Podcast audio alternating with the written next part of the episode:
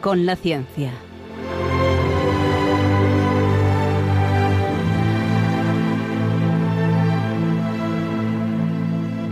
Dirigido por Javier Ángel Ramírez.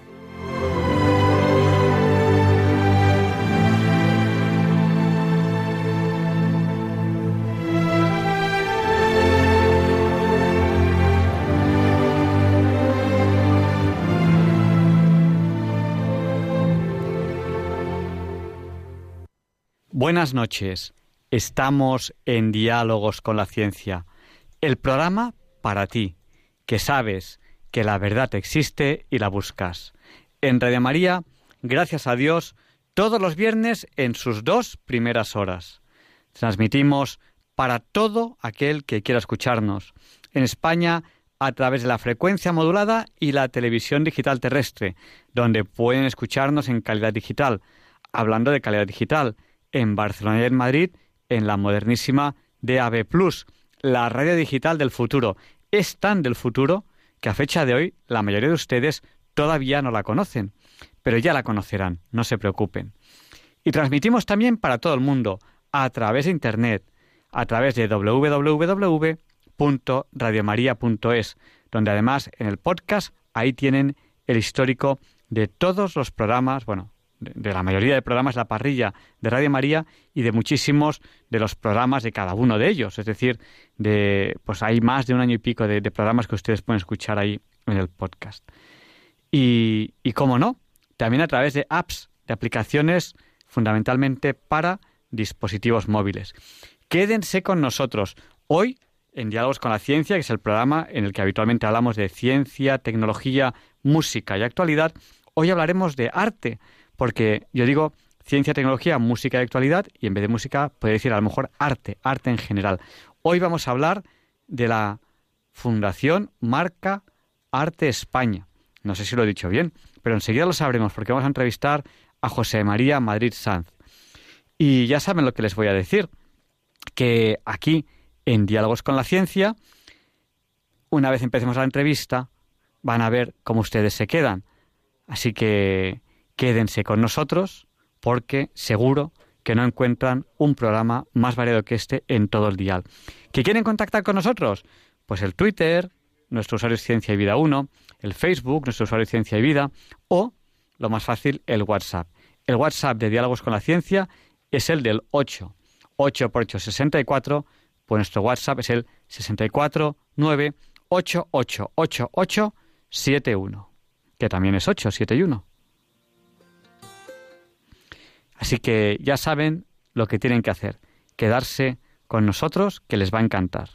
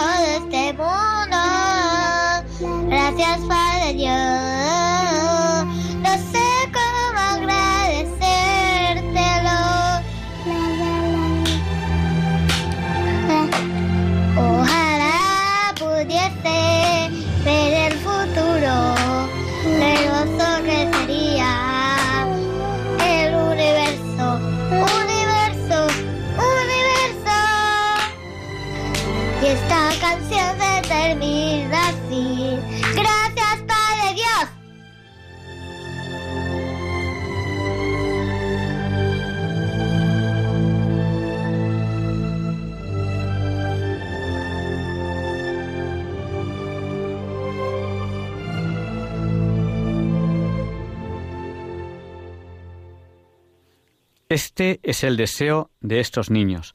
Ojalá pudiese ver el futuro. Bueno, semana a semana aquí en Diálogos con la Ciencia, junto con ustedes, caminamos y vamos hacia el futuro. Hoy si tenemos tiempo, les hablaremos también de algunos descubrimientos recientes que ha habido en ciencia, tecnología, camino al futuro. Les hablaremos de partículas, atención, que es una novedad, teóricamente inmortales para siempre, lo cual en física es una contradicción, porque en física nada es para siempre, y esas partículas podrían serlo. Pero también, como no, ya estamos a viernes, excepto en el paraíso canario, que todavía es jueves, pero que enseguida será viernes, no se preocupen, quédense sentados, no hace falta que hagan nada, que enseguida viene el viernes. Es viernes, hoy es el día 10, el día ideal, el día 10, 10 de enero de 2020.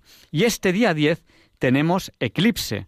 ¿Cuándo? Hoy. No, hoy no. La noche que viene, la noche que viene después, la noche del viernes, tenemos eclipse, eclipse de luna. Es un eclipse que se va a ver desde España, se va a ver muy bien, pero no es total, es penumbral, pero les va a encantar. No dejen de mirar a la luna, que seguro que les gusta este eclipse de luna. Y muchas novedades que les vamos a comentar. Y enseguida vamos a la entrevista de la semana, porque ya va siendo hora. ¿Y qué hora es? La hora a la que solemos empezar la entrevista de la semana, la hora Bond, las 007. Pues siendo la hora Bond, con esta sintonía empezamos la entrevista de la semana.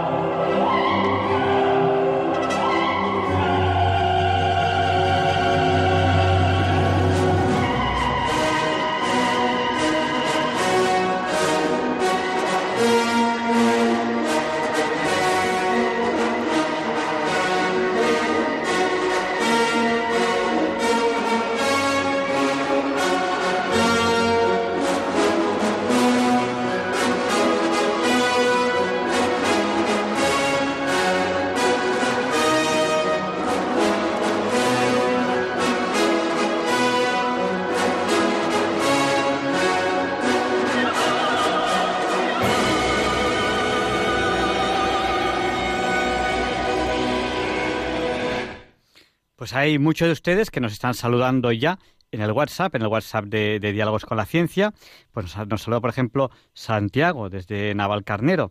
O nos saludan, por ejemplo, también aquí desde, desde Cádiz. Desde muchos lugares nos están saludando ahora mismo.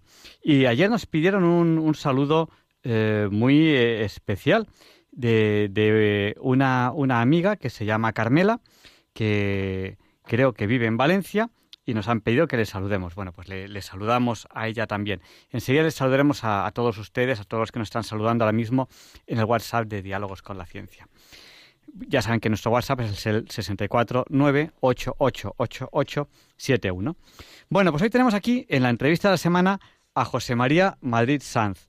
Él se define a sí mismo como aprendiz de pintor. Y bueno, es un luchador porque eh, él intenta que el arte y la cultura en general tengan eh, reconocimiento. Por ese motivo, él fundó la marca Arte España, que ahora le vamos a preguntar un poco, un poco sobre, sobre ella, sobre esta marca Arte España. Eh, buenas noches, José María. Buenas noches. Bueno, cuéntanos un poco, ¿qué es esto de la marca Arte España? Bueno, pues eh, es una plataforma mm, con el fin de promocionar el arte y la cultura de España en el exterior, sobre todo. Es decir, como a nuestros gobernantes se les llena la boca de marca España, pero se les olvidó de casualidad eh, el arte y la cultura, pues los propios artistas pues hemos intentado paliar ese olvido y hemos colocado la palabra arte entre marca España. Y eh, por eso es lo que estamos intentando, el promocionar el arte y la cultura, sobre todo en el exterior, porque eh, a pesar de que tampoco se han dado cuenta, el arte español vive un nuevo siglo de oro. Y ese, ese siglo de oro debería ser exportado y promocionado al exterior, porque tenemos unos artistas ahora mismo fabulosos y como mínimo se merecen el que sean reconocidos en el exterior e intentar que nuestras obras se puedan ver en otros países. De hecho, eh, llevamos un año y medio y a pesar de que no tenemos prácticamente ayudas de nadie, sobre todo de los gobernantes, pues hemos conseguido ya eh, tener una exposición, eh, todavía el mes está por determinar, en las instalaciones de nuestra embajada en Bruselas y también en octubre en el Ayuntamiento de Moscú. Ahora en febrero en el Centro Cultural de Moncloa, aquí en Madrid, eh, vamos a hacer una presentación de lo que es Marca Arte España mediante una exposición de homenaje al gran maestro Eduardo Naranjo. Esta exposición va a estar abierta desde el 4 al 28 de febrero y el día 7 es la inauguración y el acto de homenaje a este gran maestro. Queremos hacer esto precisamente porque normalmente los homenajes se los suelen hacer a estos grandes personajes cuando han fallecido. Y claro que ya uno cuando ha fallecido, pues como que le da un poco lo mismo, ¿no? Por decirlo así. Y queremos que este reconocimiento, este gran hombre, lo tenga en vida. Bueno, pues tenemos que entrevistarle cuando, cuando, cuando sea esta exposición. Tenemos que hacer una entrevista porque además es, un pintor de, de gran categoría que no se nos puede escapar. Aquí en Diálogos con la Ciencia tenemos que, intentar en lo posible pues entrevistar a gente pues lo, mejor que podamos. Y aunque nosotros, la verdad, y debo reconocerlo, en pintura no nos hemos centrado mucho hasta ahora, pues es quizá la, oportunidad para, para, hacerlo a partir de ahora. O sea que, que para nosotros es una gran oportunidad. Sí, por supuesto, porque además Eduardo Naranjo es un hombre muy humilde y muy generoso, muy asequible y es de los primeros que, que realmente apoyó este gran proyecto de Marcarte España y sin duda alguna estará encantado de que se le pueda hacer una entrevista. De hecho, yo le hice una videoentrevista que está colgada en, nuestra, en, nuestro canal de YouTube y en nuestra web de Marcarte España. Y él eh, se quejaba de que, por ejemplo, en 1993 hizo una gran exposición en el Centro Cultural de Colón y gracias a que se dio en los telediarios y en el entonces ABC que promocionaba bastante las exposiciones de pintura, pues tuvo más de 250.000 visitas. Y este hombre se queja de que actualmente pues pintores como Naranjo o como otros muchos de su categoría pues están bastante olvidados de los medios de comunicación. Y una de las cosas que yo estoy intentando pues es saber si en televisiones o en radios se pueden hacer eco de, traer a estos, a estos grandes maestros del arte español. Bueno, Eduardo Naranjo nos encantará entrevistarle si nos dais esa, esa oportunidad, si nos la da él, porque además Diálogos con la Ciencia eh, es un programa bastante, bastante escuchado, porque Radio María, pues hay que dar gracias a Dios, pues tiene, tiene muchos oyentes. Ahora nos están saludando, por ejemplo, desde, desde España por muchas, muchas, muchas personas, ¿no? Desde Las Arenas en Vizcaya, o Raquel desde Vitoria, eh, o, Carmen creo que es desde Valencia, eh, o Luz desde A Coruña, eh, y, muchas personas más. Pero, por ejemplo, también nos está saludando Carmen desde Canadá, porque así es la radio hoy en día, que ya no, ya no se limita solo a lo que son las ondas, sino que la radio también baja, viaja por Internet. Y, bueno, hay contacto directo con los oyentes a través del WhatsApp y enseguida les abriremos el micrófono para, para que puedan preguntar. Bueno, yo quería preguntarle un poco, eh, estamos aquí en Diálogo con la Ciencia entrevistando a José María Madrid Sanz, él nos está hablando de Marca Arte España. Yo quería preguntarle, ¿ayudas? ¿Qué tal van de ayudas? Nada. en absoluto. Nada, o sea, ya está, resumido. Siguiente Sí. pregunta. Cero. De hecho, eh, para que vean cómo funciona eh, la cultura en este país, pues eh, en el Centro Cultural de Moncloa les pedí que nos ayudaran a, a promocionar esta gran exposición del gran artista Eduardo Naranjo, ¿no? Le- entonces, lo primero que me dicen es que no tienen dinero. Digo, bueno, si dinero no queremos, queremos que nos ayudéis de alguna manera. Digo, pues por ejemplo, con el traslado de las obras de este hombre, eh, en fin, eh, darle un poco de publicidad y tal. Ah, pero es que eso su- significa dinero. Bueno, hasta tal punto es que nos han pedido por el día de la inauguración que tenemos que pagarle al Ayuntamiento de Madrid 70 euros. O sea, no solamente no te dan, sino que encima les tienes que pagar. O sea, es que ya te, te, te partes de la risa porque dices, pero bueno, o sea, luego repasas el, el presupuesto de la concejalía del Ayuntamiento de Madrid y para el año 2019 tienen 210 millones de euros. ¿eh? Cuando luego resulta que tienen los, los centros culturales, pues que en una exposición, si, si hay X bombillas fundidas, si quieres que funcione, las tienes que, que- que pagar tú y cosas de este tipo. O sea, como que te dicen que, que para, para hacer el día de la inauguración, el técnico de sonido, que tienes que pagar 70 euros. Una conferencia que tenemos para el día 14 del propio Eduardo Naranjo, pues también estamos ahí mendigando a ver que nos, que nos perdonen el pagar los 70 euros. O sea, es que es, que es, es demencial. O sea, ayudas, no solamente no te dan ayudas, sino que encima te dicen que tienes que pagarles dinero. España, yo, yo lo creo sinceramente, es uno de los países que peor trata el arte, el arte en general. Porque aquí cuando, cuando hablas de arte y de cultura, la gente se acuerda del cine y no se acuerda de, de nada más. A duras penas alguien se acuerda del teatro y lo demás no existe. O sea, eh, em, uno viaja un poquito fuera, fuera, fuera de España por el resto de Europa y, hay países con muchísima cultura musical o con muchísimo arte de, todo tipo. Y aquí en España el arte es, el gran olvidado, ¿no? Mucho ministerio de cultura, ministerio sé cuántos, pero eh, lo que es el apoyo real al arte, al final se quedan algunas ayudas al cine y, creo que poco más, creo que, que poco más hay. Vosotros viajáis bastante por el extranjero. Estamos intentando, estamos intentando el sacar el arte español al extranjero. Es decir, hasta ahora lo único que hemos conseguido es que la embajada de Bruselas, nuestra embajada en Bruselas, nos eh, conceda una exposición en sus instalaciones. Pero nos hemos dirigido absolutamente a todas nuestras embajadas en el mundo y la que te contesta es siempre con la misma coletilla. Parece que las tienen copiadas.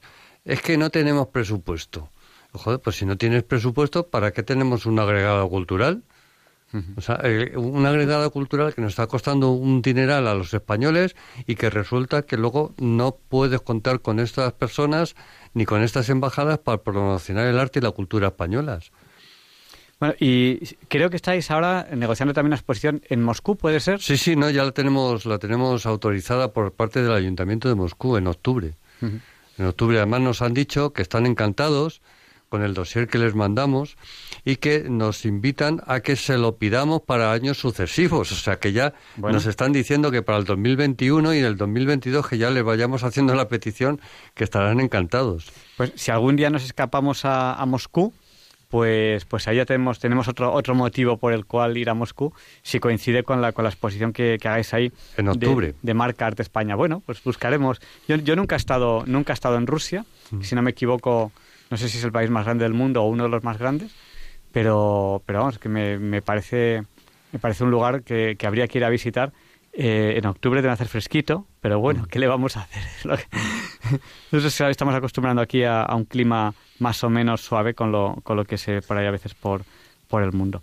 Pues yo no sé si es el momento a lo mejor de, de abrir el micrófono ya Lo a- que a sí los quería oyentes. comentar es una cosa más. En Marca Arte España, eh, como bien he dicho antes, quiere promocionar no solamente el arte, sino la cultura en general. Es, es decir, eh, actualmente tenemos pues unos pocos escritores, un solo fotógrafo y todos los demás son artistas plásticos, pero nos gustaría tener a músicos, a poetas, a todas las personas que, que, que estén dentro de lo que es el campo de la cultura. Es decir, que no solamente Embarcarte España va a ser va a ser eh, exposiciones de pintura. Estamos haciendo conferencias, tenemos una que tiene un grandísimo éxito, que es sobre el, el Guernica, escrito por don José María Juarrán, un catedrático jubilado, un catedrático de historia jubilado de la Complutense, donde nos explica en un libro que ha escrito de un trabajo de 14 años, la realidad del Guernica, que no tiene nada que ver con lo que es el bombardeo de Guernica y todo esto que nos han venido contando.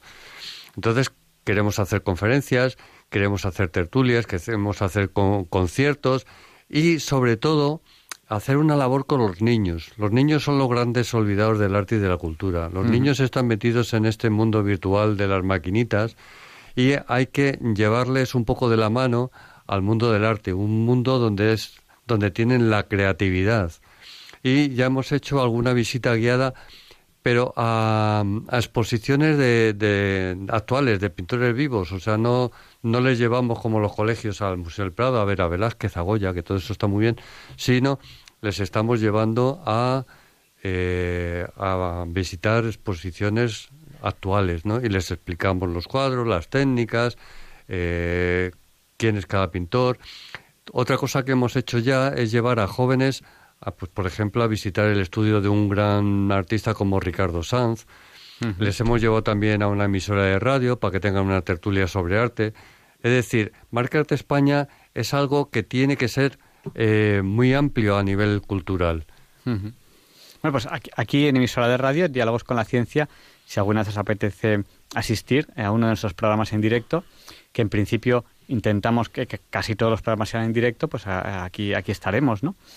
Y, bueno, yo creo que aprovechando que estamos en directo, si, si, si, si, es el momento adecuado, podemos abrir ya el micrófono a los oyentes. Recuerdo que estamos en Diálogos con la Ciencia, en Radio María, Estamos entrevistando a José María Madrid Sanz y con él estamos hablando de Marca Arte España. El micrófono para participar ahora en directo lo pueden coger a través del teléfono. Apunten si tienen ahí papel y bolígrafo, papel y lápiz. El número al que tienen que llamar para hablar aquí en directo en Radio María. Es el 91 005 94 19. Se lo repito por si no tenían a mano papel o bolígrafo 91 005 94 19. Y mientras recibimos las primeras llamadas, yo quería preguntarle a, nuestro invitado un poco qué es lo que, qué camino han recorrido desde que empezaron con Marca Arte España hasta ahora y qué es lo que les gustaría recorrer. Yo ya sé que nos ha dicho pues que eh, una de las cosas que echan de menos es que más, más artistas se unan a esta marca Arte España. No sé si ustedes tienen, tienen página web, que si la tienen, pues nos lo nos comentan ahora, ahora dónde pueden contactar con ellos. Teníamos una llamada que entraba justo ahora, pero justo la, hemos perdido. A lo mejor no sé si ha colgado demasiado rápido, no nos ha dado tiempo. ¿Tienen ustedes página web? Sí, es las tres W y luego es marcaarteespana.es. De todas formas, si entras en el buscador de Google y pones Marca Arte España, eh, seguramente que les sale la página web. También tenemos nuestro canal de YouTube, donde pueden ver, entre otras cosas, pues las videoentrevistas que hemos hecho a Antonio López, a Eduardo Naranjo, a Modesto Trigo, a Ricardo San, a Carlos Muro. Y dentro también de la página web pueden ver otras entrevistas, digamos, ya hechas en papel. Además de artículos, eh, gracias a la colaboración de una gran revista de arte, a la cual tenemos que estar súper agradecidos, que es Las Nueve Musas. Eh, su director es un gran amante del arte y nos está apoyando absolutamente en todo, cosa que también, por desgracia, es complicadísimo de, obtener. En Barca Arte España hasta ahora, pues eh, es un bebé de un, de un año y medio. Es decir, estamos empezando a aprender a andar. Eh, pues es la inclusión de de artistas y el tratar de, como he dicho antes, que se unan a nosotros pues otros otros personajes del mundo de la cultura, como son escritores, fotógrafos, eh, músicos, etcétera. Y en esas estamos, es decir, en caminar, ir caminando poco a poco, porque el camino es mm, muy largo y muy tortuoso, precisamente porque no solamente no tendremos ayudas, sino que eh, contamos con el ninguneo, de muchísimas entidades y a los que claramente no les interesa ni el arte ni la cultura en este país, porque en este país la cultura es la del fútbol, por desgracia. El fútbol arrasa con multitud de, gente, pero lo que es el arte y la cultura, por desgracia, no tenemos esa, esa gran suerte. Pues vamos a dar paso a, una primera llamada que nos, nos está entrando ahora mismo y nos llaman desde Madrid. Buenas noches, ¿con quién hablamos? Buenas noches, eh, soy... Eh, ¿Tiene, tiene que apagar la radio porque se oye eco, si no. Sí, sí la, la bajo. Soy María Pilar. Eh, bueno, estoy sorprendida escuchando las, lo que estoy oyendo en, en este programa. sorprendida gratamente y además, y, pero también algo indignada con, con que se, se, se le haya concedido a esta organización una exposición en el Ayuntamiento de Moscú y aquí, en, Madrid mismo, pues se les pida 70 euros para poder hacer una, dar una conferencia o, o hacer una inauguración de la exposición en un centro cultural no lo entiendo. Bueno, yo soy pintora, yo he expuesto en un centro cultural hace unos 10 años, en un centro cultural de Madrid. La verdad es que no tuve que pagar nada, por eso me sorprende tantísimo y, me, indigna que, que una organización tan interesante como parece ser esta, eh, pues se encuentre con esta realidad. Eh, me alegro mucho mm, de, haberla conocido, vamos, de, haber tenido noticias de ello y, voy a procurar, eh, pues, eh, extender este conocimiento a, amistades y, a personas con las que tengo alguna relación.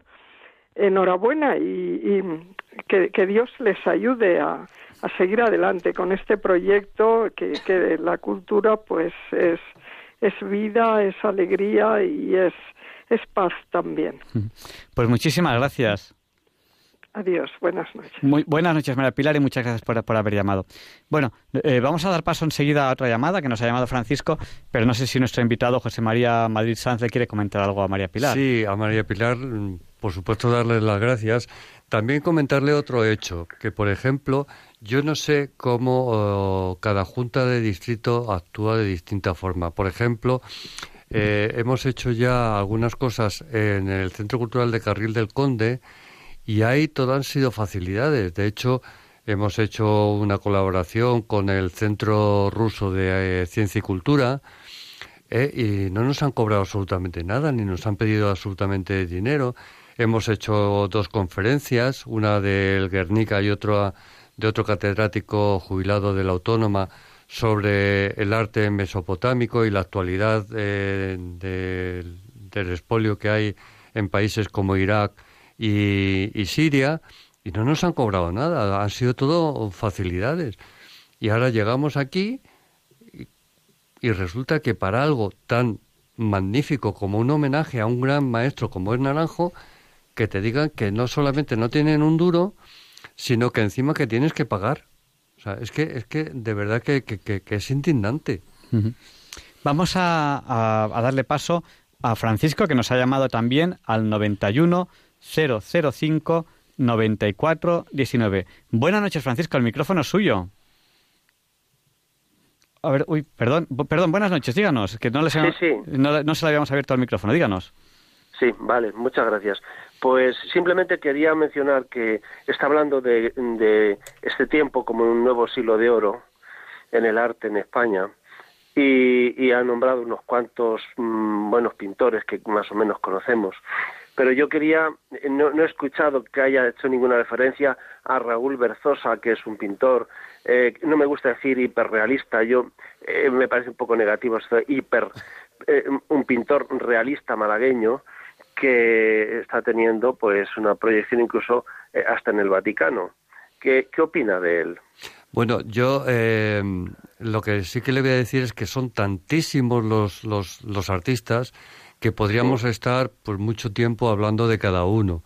Es decir, eh, al igual que usted habla de este señor, de este gran pintor, pues podemos extendernos en muchísimo. Por, por eso precisamente es por lo que digo que vivimos un nuevo siglo de oro, porque hay, hay pintores magníficos, pintores que, que, que, no tienen ayudas de ningún tipo, que se tienen que ganar el pan dando clases o, o, de, de 50.000 maneras, porque, porque no tienen reconocimiento de nadie. Es decir, vemos como un futbolista se, se, le abren las puertas y se le dan unas millonadas espectaculares y, y, tenemos a nuestros grandes artistas pasando hambre. Es que, es que es lo que es indignante. Y es lo que le digo, es que podemos hablar de 50.000 nombres porque hay pintores extraordinarios. Hay unos, unos artistas que serían la, la envidia del mundo entero. Francisco, muchas gracias. Muchas gracias por, por, haber llamado. Vamos a seguir dando. Muchas gracias. Buenas noches. Estamos en Diálogos con la Ciencia en Radio María. Estamos entrevistando a José María Madrid Sanz.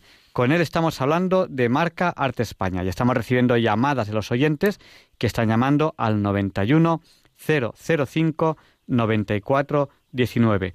Le damos paso que nos ha llamado a este teléfono al 91 005 94 19. Bienvenido, que llama desde Madrid. Buenas noches, bienvenido.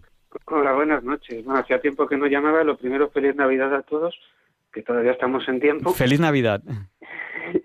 Y no, bueno, por lo que llamaba, bueno, sí tiene que ver tangencialmente con el tema que está tratando, pero tangencialmente, porque realmente ni siquiera es arte español. Bueno, he oído una noticia, bueno, tal como la da la radio pública últimamente, que evidentemente dista mucho de ser objetiva. Eh, tampoco la puede ver entera. Según acá, bueno, un festival de, de, ciencia ficción muy conocido aquí en España, Celsius 232, eh, como os podéis imaginar, la traducción es la de Fahrenheit 451 grados Celsius. Bueno, pues al parecer habían invitado, han invitado al escritor de ciencia ficción Orson Scott Card, uno de los grandes que tenemos todavía vivos. Bueno, aparte de que la noticia en nuestra, en nuestra magnífica radio y magnífica radio objetiva pública, con su magnífica objetividad, lo califica de momento sin ninguna prueba de homófobo y de ultra religioso, es decir, ultra cristiano, claro, Mm, ya de momento, eso como noticia. De momento, pues resulta que la noticia lo que consiste es en que al parecer se ha organizado una quema de libros de este autor para darle la bienvenida y que hay escritores que y autores invitados a este festival que se niegan a, acudir si va a él, ¿no? Entonces, mm, vamos, lo iba, iba, a llamar de todas formas para decirlo por aquí, pues que es casi el único canal que tenemos. Eh, obviamente, son escoger que yo sepa es cristiano, no sé si exactamente católico. Mm, pero independientemente de eso, a mí me llama muchísimo la atención que por parte de aficionados a la ciencia ficción, que saben cómo se ha censurado la ciencia ficción y el cómic en este país hasta los años 70 incluso, eh, por no hablar de cómo se censuró en Estados Unidos, de la Comic Authority, de un montón de cosas que pasaron, mm, sean capaces de organizar una quema de libros como si estuviéramos en los tiempos del senador este O sea, es es tremendo, ¿no? Y que ya encima autores que saben que perfectamente, mm, porque ellos mismos son víctimas de censura antes o después, se conviertan en censores ellos mismos, me parece ciertamente indignante, por mucho que discrepe de las ideas de alguien, o sea, decir, si, quemamos los de Orson Scott ¿por qué no podemos quemar los de Philip Pullman poniéndonos en el extremo contrario, ¿no? O, o V de Vendetta, ¿no? Por ejemplo o sea, hay, cosas que de verdad son indignantes. Entonces, mmm, bueno, pues quería decirlo por aquí, todavía tengo que enterar bien porque la noticia no la he podido ir bien del todo, pero me parece indignante que, que todavía andemos con estos tribalismos, con esto, pues, pues si este señor no viene a nuestro, viene a nuestro festival, yo no voy, o sea, estamos en los tiempos, en, seguimos en los tiempos estos en que si, si leías Marvel no podías leer DC, si leías el cómic adulto no podías leer cómic infantil, si leías cómic europeo no podías leer cómic americano, si leías ciencia ficción no podías leer otro tipo de literatura, si leías otro tipo de literatura no podías leer ciencia ficción. ¿Seguimos en esto? Pues francamente, la verdad. Es, y, y encima quemas de libros, ya es que es lo último, ¿no? o sea, quiero creer que esa quema de libros la ha propuesto gente que no es eh, que no es aficionada, porque desde es indignante. Nada, pues era eso. Pues muchísimas gracias, bienvenido. Y sé que no tiene mucho que ver con el tema. Bueno, eh, también, también, todo tiene, todo tiene que ver, es otro tipo, otro tipo de, arte. Vamos a, dar paso a un par de llamadas más, si no me equivoco. Hasta luego, gracias. Muchas gracias, buenas noches, bienvenido. Si no me equivoco, pues nos ha llamado también al 91005-9419 Javier. Eh, buenas noches, Javier, díganos, el micrófono es suyo. No, disculpe, se ha equivocado. Soy Daniel. Ah, Daniel, discúlpeme, Daniel. Dígame, díganos. Bueno, primero, son dos críticas que voy a hacer. Críticas constructivas. Y a mí me gusta mucho Radio María. Oigo muchos programas de Radio María. Eh, lo primero a usted le quiero decir que no sé qué ha dicho la física, que si no es eh, que si no es infinita, pues sí, la física es infinita. Por eso se dice que la energía ni se crea ni se destruye, se transforma. Eso por un lado. Por otro lado, a este señor de esa asociación o eso, pues no me extraña que le cierren las puertas en muchos sitios. si va diciendo que la Guernica, ¿eh? porque hay que tener valor para decir eso, que la Guernica no es el bombardeo. ¿Qué es lo que qué es lo que pintó allí Picasso. Un montón de personas, animales y, un pueblo entero destruido. ¿Y le da más importancia a qué? O sea, para esa persona la humanidad no existe. O sea, que el, criminal de Francisco Franco Bahamonde haya mandado bombardear esa ciudad y destruirla entera, igual que Durango y, otros más, y dice que el Guernica que no es el bombardeo, pero es que, o sea, yo... Daniel, no se, no se preocupe usted que haremos un programa específico sobre ese trabajo de investigación, que es un trabajo muy serio, y no se preocupe usted que, le va a quedar bien claro. pero yo, yo, quiero que diga este señor ahora, ahora, en este momento, que si no es el bombardeo, ¿qué es el cuadro ese de Guernica? Ahora, que, me lo explique, por favor. Porque pues, si no, es como para mandarle a un psiquiatra a esa persona. Vamos a ver, eh, yo lo que he dicho es que un catedrático de historia de la Universidad Complutense ha hecho un estudio de 14 años y ha escrito un libro sobre el Guernica. Y este señor se llama don José María Juarranz. Entonces, eh, posiblemente, eh, si le dan la oportunidad de, tener un espacio en esta radio, les podrá explicar a todos ustedes el estudio que ha hecho sobre el Guernica. Yo no he puesto, en, no he dicho lo que usted creo que ha entendido.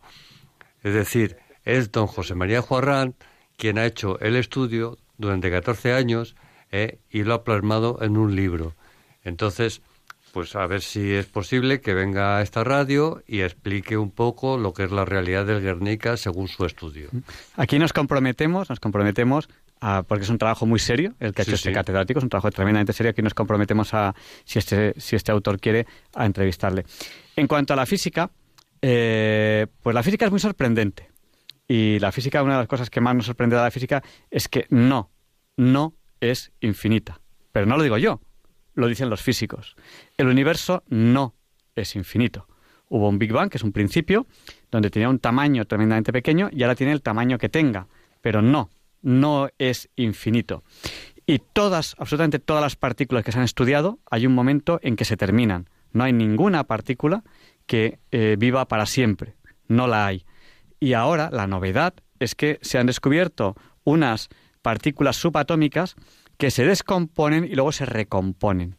Y entonces eso, eso es muy sorprendente desde, desde el punto de vista de la física. Y eso es así. y no lo digo yo, lo dice la, la física.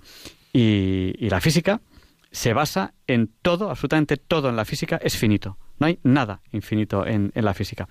Vamos a dar paso a Conchita, que nos ha llamado también al 91 005 9419. Buenas noches, Conchita. Díganos, el micrófono es suyo.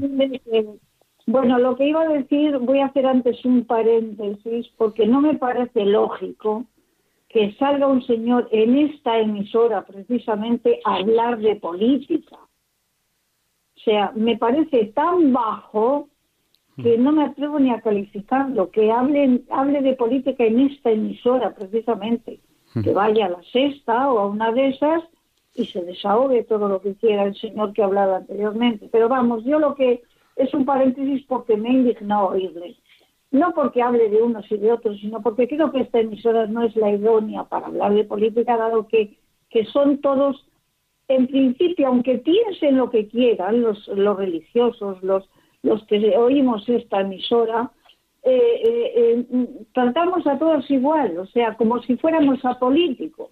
Entonces no tiene sentido que un señor de estos se venga a hablar aquí. Pero bueno, lo que yo quería decirles es que han hablado ustedes de escritores, pintores, y los escultores les han abandonado.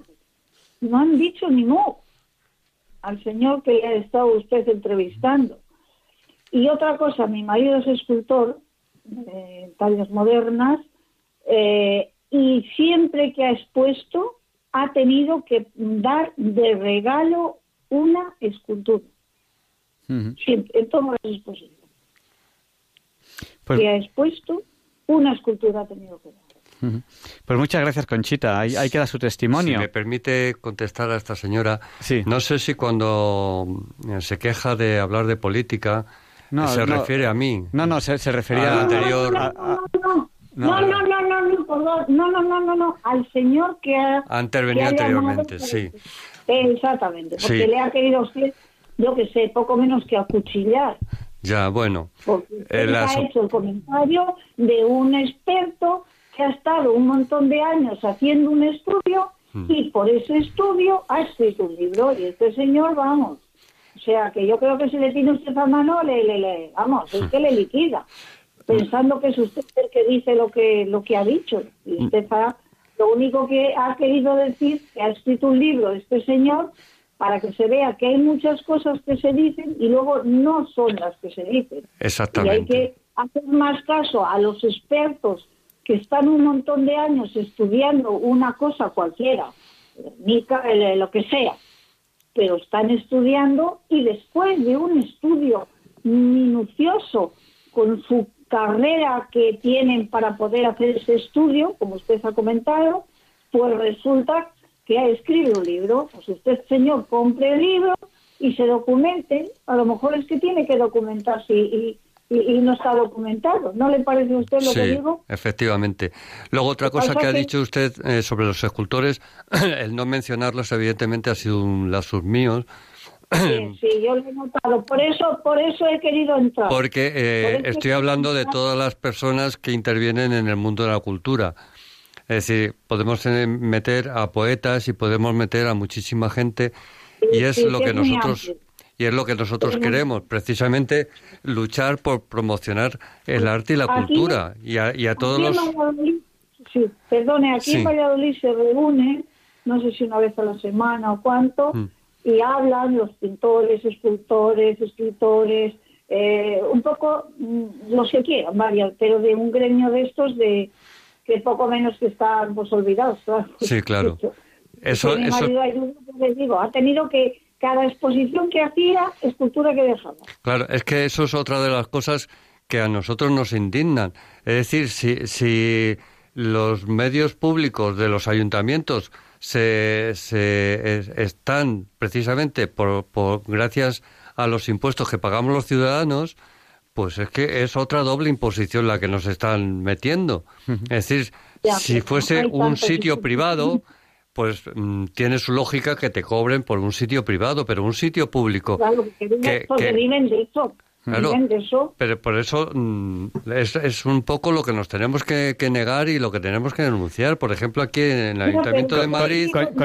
Conchita, vamos a dar paso también a, tres llamadas que tenemos pendientes, que si no. no solo quería responderle que mi marido, si ha querido exponer en algún sitio, ha tenido que ser con esa condición. Y si no, no exponía. Pues es indignante. muchas gracias por su testimonio, Conchita. Un, fuerte abrazo. Un, saludo, ¿eh? un saludo y me alegro que haya intervenido porque lo veo muy positivo. Muchísimas gracias. Y tenemos también... Gracias. Tenemos, no sé si hemos perdido justo la llamada de que íbamos a dar paso, no sé si hemos perdido la llamada de, Román. No sé si hemos perdido. Buenas noches. Bueno, pues si no, me equivoco... Román no, Armando. Armando. Bueno, pues... señor, de Las Palmas de Gran Canaria. Pues díganos, Armando. Bueno, el tema es que, bueno, eh, escucho Radio María con frecuencia me alegro de que me hayan, que haya podido entrar en antena. y, a, veces les hacemos esperar un poco, lo siento mucho. ¿Cómo, cómo? Que a veces les hacemos esperar un poco cuando llaman, lo siento mucho. No, no, no importa, no, yo sé lo que hay, yo creo que es la primera vez que llamo. El tema es que, bueno, pues sí, estoy de acuerdo con esta persona que reclama subvención y ayuda para el arte en general, me imagino. Eh, me gusta el arte, eh, yo creo que a la gran mayoría de la gente le gusta la belleza, ¿no? Eh, pero me vino a la mente de que, bueno, ¿y por qué no se le ayuda a tanta gente que lo necesita y podríamos meterlo en el saco de la subvención? Con lo cual sería un gasto para el Estado y, lógicamente, tengo un sentido social, creo que bastante amplio, creo. No lo prodigo por ahí, pero yo me lo creo. Y el tema es que eh, muchas de las veces lo que yo he visto, al menos en mi tierra, que los que se dedican a la pintura, eh, en este caso la pintura, la escultura hemos tenido como es Chirino recientemente fallecido, eh, muy especial, el pintor de Lanzarote Manrique de Lara, o César Manrique, mejor dicho, y otros más, ¿no? Como tanto, somos una tierra también de todo tipo de personas que se han dedicado al arte y lo han sabido hacer muy bien, o Benito Pérez Galdós, escritor, que ahora se celebra su centenario. Lo que digo es que muchas de las veces, yo creo que el 99%, por no decir coma 99, eh, la las personas que se dedican al arte suelen ser personas normalmente pudientes, gente que tienen detrás un colchón económico que les respalda. Con esto quiero decir que, bueno, que sí, a veces creo que lloriquean, en el sentido de que, oiga, eh, hemos muchas veces eh, denunciado el tema y despotricado cuando se financia el cine, que en mi opinión también hay muchos vividores por medio. Y bueno, el, el de a pie como yo se plantea, bueno, ¿esto qué es? El listillo de turno siempre está a punto para recoger subvenciones del Estado o del pueblo español, como tantos otros, por no decir otras regiones especiales que tenemos todos en mente o alguna región en particular que la tenemos todavía todos calentándonos los cascos todos los días. Quiero decirle con esto, y no me meto en política, como esta eh, intervención anterior de esta señora, no lo quiero hacer, pero sí quiero hacer un, no sé, una llamada de atención de que, bueno, que a veces la gente no entiende tanta subvención de tanta gente, porque hay un montón de necesitados en este país y encima tenemos que ayudar a los que nos vengan de afuera. Con lo cual hay que ayudarle buenamente, siempre y cuando arreglemos nuestra casa y después podremos dar a los que vengan. En general, ojalá haya para todos y la cultura es lo más bonito que hay, el arte es lo más bonito que hay, pero a veces, amigo mío, detrás de este, de este, de este escudo podrían haber cosas que, que, que, bueno, que si se dejan ver no son tan agradables. Nada más. Muchísimas, muchísimas gracias. Y, vamos a, estamos, estamos en Radio María, en Diálogos con la Ciencia, entrevistando a José María Madrid Sanz. Con él estamos hablando de Marca Arte España y estamos dando paso a los oyentes que nos están llamando al 91 005 9419. Vamos a dar paso a una llamada más, pero eh, José María, no sé si quiere comentar Sí, quería comentar eh, respecto del, de la persona esta de, de, Canarias, una tierra que además amo y donde he vivido unos cuantos años que no es así como él cree. Es decir, los artistas no viven en la opulencia, no son gente privilegiada. Los artistas están pasando hambre y artistas de, nombre muy reconocido. Eh, Antonio López, que todo el mundo le conoce, tendrían que ver en la casa que vive. Antonio López está pasando momentos muy delicados económicamente. Y Antonio López es uno de los grandes de España. Pero aparte de Antonio López, hay muchísimos artistas que son auténticos genios y que las están pasando canutas. O sea, que es lo que he comentado antes, se, están dedicando a dar clases porque es la única vía que tienen para, para poder subsistir. Y como he comentado antes, de 210 millones de euros que tiene de presupuesto en el 2019 el Ayuntamiento de Madrid, resulta que si lo analizas, el 95% de esos 210 millones van para sueldos y para empresas externas. ¿Qué, llega a los artistas? Que tienen que, pagarse las bombillas de, de una sala de exposiciones de un centro cultural. ¿Qué les llega? ¿Dónde están los 210 millones cuando resulta que tienes que pagarte hasta las bombillas? O como hay centros que, te, que, que, si quieres exponer les tienes que pintar la sala, como es en Casa de Vacas o en el Centro Cultural de Galileo. O sea, entonces, mm, de verdad que, que la situación del arte es penosa. Vamos a dar paso. Creo que la llamada que tenemos ahora a la espera, si no me equivoco, es la de Antonia, eh, de Córdoba. No sé si es ella. Buenas noches. Sí, díganos. Sí, buenas noches, buenas noches. Pues nada, yo quería mm, quería decir, vamos, que yo veo que sí, que una cosa es el arte, otra cosa es la política, pero yo creo que hoy en día el arte y la política lo mezclan mucho, ¿no? Porque subvencionan mm, los artistas solamente aquellos que favorecen a, la mentalidad dominante, ¿no? Eso, pasa, pasa, en todo, en el, en el arte y en todo. Por desgracia, la política se está metiendo demasiado en todo. Por eso digo que yo no me quiero meter en política, pero vamos, que, mm, que el arte que lo subvencionan solamente lo que les conviene a ellos y, subvencionan arte sacrílego, arte que, a eso que le llaman arte, ¿no? Que a una exposición en doscientos y pico mil euros que, le, que dieron en Pamplona, creo yo, por la exposición aquella que hicieron con las hostias consagradas, ¿no? A, aquí en Córdoba también expusieron en, en, una sala a una virgen en actitud, vamos, degradante, vamos, ofensiva, ¿no? Entonces, el cine este que, que subvencionan es siempre cine de ese tipo, ¿no? Cine, cine mm, inmoral, yo qué sé, todo, mm, eso es lo que se subvenciona hoy en día. A los artistas decentes no. Entonces, pues yo creo que, aunque no se quiera hablar de política, pero que la cosa está mezclada, vamos. Sí, es que eh, aunque nosotros no queramos entrar en política, la política quiere entrar en nosotros. La, política es la que se mete en el arte y lo, está destrozando. Pues nada. Como está destrozando la historia, como está destrozándolo todo. Pues muchas gracias. Y a un señor que llamó hace un momento, hace dos o tres llamadas, ese que llamó diciéndole a Franco que era un, genocida, que se mire muy bien, que se que mida muy bien las palabras, que sepa lo que significa esa palabra ¿eh? Porque ha sido el único gobernante que ha puesto un monumento a la paya de reconciliación de, de, los dos bandos. Bueno, pues nada. muchas gracias. Eh, un oyente... perdonen por... No se preocupe. ya, ya, ve que, ya, ve que, yo le corto rápido. Muchas gracias, Antonia. Buenas noches. Adiós, gracias. Mire, eh, nos, han, nos ha llamado un oyente y nos ha pedido que digamos el nombre de, del libro del, del Guernica. Eh, pues lo ha escrito José María Juarranz y se llama Guernica, la obra maestra desconocida, por si alguien quiere, quiere, quiere consultarlo. Bueno, eh, pues eh, nos, llama Isabel desde Madrid. Buenas noches, Isabel. Díganos, el micrófono es suyo. Buenas noches. A ver, solamente quería, perdón, eh, vamos, eh, felicitar a la oyente que ha llamado hace un momento porque tiene toda la razón del mundo. Franco es el único que ha hecho un monumento a la reconciliación de los dos bandos, aunque lo quieran poner del revés, pero es así.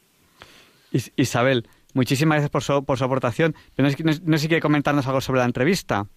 Pues no lo he podido oír, por desgracia no la he pues podido oír. No se la pierda. recurrir al podcast. Eso, pero no, se, la pierda porque ha sido muy interesante. Hemos hablado de marca Arte España, hemos estado hoy hablando de arte. Porque ¿Con, quién ha sido? ¿Con quién ha sido? Con José María Madrid Sanz, que está aquí y nos va a hacer ahora un resumen, que se lo voy a pedir un resumen de la ah, entrevista. Pues enseguida pongo la radio y lo encuentro. Una cosa solo más quería pediros, aunque os lo he dicho por WhatsApp. Me gustaría que un día trajerais al profesor Alberto Bárcena. Sí no sé si le conoce, eh, está, está en radio, más o menos estaba en Radio María. Sí. Es un gran experto en masonería, en, bueno, en un montón de cosas. Pues nos lo apuntamos. ¿Sabe lo que ocurre? Que el WhatsApp de Diálogos con la Ciencia, eh, con cierta frecuencia, por, es por el, por el aparato que tenemos, se nos va borrando el contenido. Y, y entonces, pues por eso no, no se preocupen en insistirnos, porque nosotros de, todo corazón haremos lo que podamos. Sí, pero es conocido, lo conocéis, ¿no? Es, es el profesor del CEU sí. y, y vamos, tiene varios libros escritos, sabe mucho de masonería, también tiene su tesis doctoral sobre el Valle de los Caídos, en fin, eh, vale la pena este señor. Pues y ahora escuchar el resumen. pues muchísimas gracias. Buenas noches. Nada, gracias a vosotros. Buenas, noches, Isabel. Bueno, pues yo creo que ya son, es casi casi la una, ya serán casi casi las cero horas en el paraíso canario. Ya en todos los lugares de España va a ser el día 10, diría más ideal que el día 10, no puede ser. Y estamos en Diálogos con la Ciencia entrevistando a José María Madrid Sanz, con él hemos hablado de marca Arte España. Y le vamos a pedir, porque ya, ya sabe cómo funciona la radio, nos lo acaba de contar Isabel, que no todo el mundo llega a las entrevistas al principio. Pues vamos a hacer un resumen para aquellas personas que se hayan perdido una parte de la entrevista o han llegado, como Isabel, que llega ahora al final, y vamos a hacer para ella un resumen de, la entrevista. ¿De qué hemos estado hablando, José María? Pues hemos estado hablando de lo que es el proyecto de Marca Arte España, que no es otro que el que hemos iniciado los propios artistas y la gente del mundo de la cultura para intentar promocionar el arte y la cultura españolas, sobre todo en el extranjero. Y me he referido a que el arte de nuestro país vive un nuevo siglo de oro, aunque prácticamente nadie es consciente de este hecho. Eh, uno de, los, de las personas que ha intervenido ha reclamado eh, la atención sobre un pintor en determinado y yo le he contestado que sería larga la lista de nombres de grandes artistas españoles actualmente mm, que tienen la suficiente categoría como para que eh, nuestros gobernantes pues hagan algo por promocionarlos y por impulsarlos. Porque vuelvo a insistir los artistas españoles están pasando muchísimas penurias y las están pasando canutas para poder intentar seguir en, en, su arte. Hemos hablado también eh, de las cosas que actualmente eh, hemos conseguido. A pesar de que hemos dedicado muchísimas horas, muchísimo trabajo, estamos llamando a muchísimas puertas, como por ejemplo son las embajadas eh, españolas en el extranjero. Pues actualmente solamente hemos conseguido eh, que nos concedan una, una exposición en nuestra embajada en Bruselas y también que el Ayuntamiento de Moscú eh, nos ofrece una exposición en octubre y también nos invita a participar en exposiciones a lo largo de los años que vienen. Eh, hemos hablado también que ahora, el mes de febrero, del 4 al 28, tenemos nuestra presentación en Madrid con una exposición de homenaje al gran maestro Eduardo Naranjo, a la cual invitamos a todos porque va a ser una exposición magnífica. El día 7 es la inauguración y es el acto de homenaje al maestro Naranjo.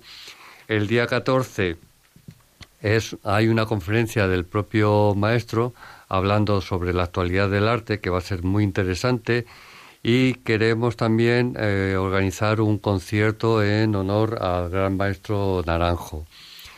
Eh, en marzo, el 13 de marzo, tenemos ya también reservado para traer un gran concierto de un violinista iraquí que vive en Bruselas, que es mm, súper prestigioso, un hombre muy generoso eh, de hecho, como nosotros no tenemos subvenciones, no tenemos prácticamente un céntimo, pues este hombre se paga su viaje, su estancia, no nos cobra nada por el concierto y estamos intentando buscar pues un par de violinistas y un cello que le acompañen en, este gran concierto. Y eso es lo que estamos intentando, el, pues con mucha ilusión, con mucho tesón, con mucha, con mucha fe, el promocionar y el levantar un poco el arte y la cultura de este país que está bastante olvidada. Pues nos ha contado José María Madrid Sanz de Marca Arte España que eh, el día 7 es cuando hacen el homenaje a este gran pintor Eduardo Naranjo. Pues yo ya le invito a que, a que se ponga en contacto con él y que le diga que si él quiere, si él quiere, los micrófonos de Diálogos con la Ciencia y Radio María estarán abiertos para él eh, la noche del 6 al 7, que si no me equivoco tenemos programa porque es noche de jueves a viernes. Y, si Dios quiere, si Radio María quiere, si nuestros oyentes quieren, pues aquí seguiremos con Diálogos con la Ciencia y ya tenemos entrevista para esa noche que ya anunciamos ya, del 6 al 7, con este excelentísimo pintor español, que además va a tener un homenaje en vida cosa que, bueno, tiene la suerte de que Marca Arte España se, lo haya conseguido, porque aquí en España hay que morirse para que, para que maneje, para que haga un homenaje a uno. Yo casi prefiero tener el homenaje si hay que morirse. Pues muchísimas gracias. Gracias a todos vosotros y a Radio María por esta oportunidad que nos habéis dado. Y estoy seguro que Eduardo Naranjo, que es un hombre súper generoso y muy humilde a pesar de lo gran artista que es, estará en, esta radio. Mm. Pues muchas gracias a todos los oyentes que han participado en la entrevista, a María Pilar, a Francisco, a Bienvenido, a Daniel, a Conchita, a Armando, a Antonia. Había más llamadas que habían entrado, como por ejemplo la de Gabriel, y que se ha cortado antes de darle paso porque a veces hacemos esperar mucho a nuestros oyentes. Y si me he olvidado de alguien, pues que me disculpe a todos los oyentes que han participado. Pues muchas gracias y un abrazo muy fuerte. Y a continuación, Leonardo Daimiel, Per de Madrid, presenta la sección pensar y sentir. Disfruten de esta preciosa voz.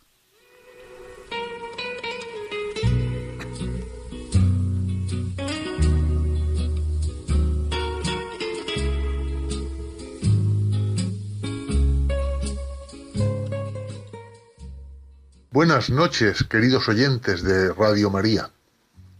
Soy Leonardo Daimiel y celebro estar de nuevo con ustedes. Les agradezco mucho que estén ahora ahí, al otro lado de la radio. Acabamos de celebrar la Natividad de Jesús y también su Epifanía. Epifanía, ya saben, significa manifestación, lo cual se refiere a la revelación de Jesús al mundo y su adoración por los magos de Oriente. Es decir, celebramos la revelación del amor de Dios a todas las personas.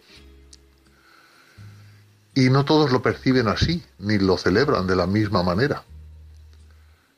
En efecto, muchas personas manifiestan dudas o discrepancias, no sólo con la esencia de lo que percibimos, otras muchas, sino también con detalles históricos más o menos relevantes.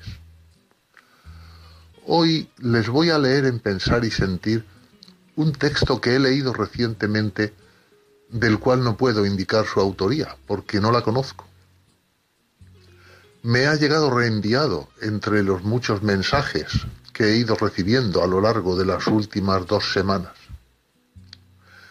Y me ha parecido muy apropiado para compartirlo con ustedes en pensar y sentir. Dice así, que si nació hoy, que si nació ayer, que si nació aquí, que si nació allá,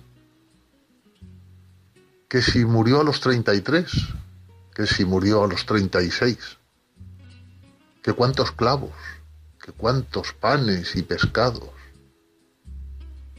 que si eran reyes, que si eran magos, que dónde está, que cuándo vuelve. Yo lo que sé es que me tomó de la mano cuando más lo necesitaba me enseñó a sonreír y a agradecer incluso por las pequeñas cosas. Me enseñó a despertarme agradecido y a acostarme en paz, a caminar por la vida lento y sin preocupaciones. Me enseñó a abrazar a quien me necesita. Me enseñó mucho. Me enseñó todo me enseñó a quererme y a querer a quien está al lado y darle la mano. Me enseñó que un gracias o un perdón lo pueden cambiar todo. Me enseñó que si yo no perdono, soy yo el que se queda prisionero. Y para perdonar, primero tengo que perdonarme. Me enseñó que la fuerza más grande es el amor. Me enseñó que no siempre se recibe bien por bien, pero que actúe bien a pesar de todo. Me enseñó que siempre está hablando en lo cotidiano, en lo sencillo, a manera de mensajes, y que para escucharlo tengo que tener abierto el corazón. Me enseñó que los milagros sí existen. Me enseñó a confiar en mí y a levantar la voz frente a la injusticia. Me enseñó a buscarlo adentro y no afuera. Me dejó que me aleje de él sin enojarse, que salga a conocer la vida, a equivocarme y a aprender. Y me siguió cuidando y esperando. Me enseñó que solo vengo por un tiempo y solo ocupo un lugar pequeño. Y me pidió que sea feliz y viva en paz, que me esfuerce cada día en ser mejor y en compartir su luz conociendo mi sombra. Que ría, que llore y que valore, y que Él siempre va a estar conmigo. Me enseñó también que aunque dude y tenga miedo, confíe, ya que esa es la fe, confiar en Él a pesar de mí. Gracias Jesús por estar en mi vida y enseñarme a vivirla.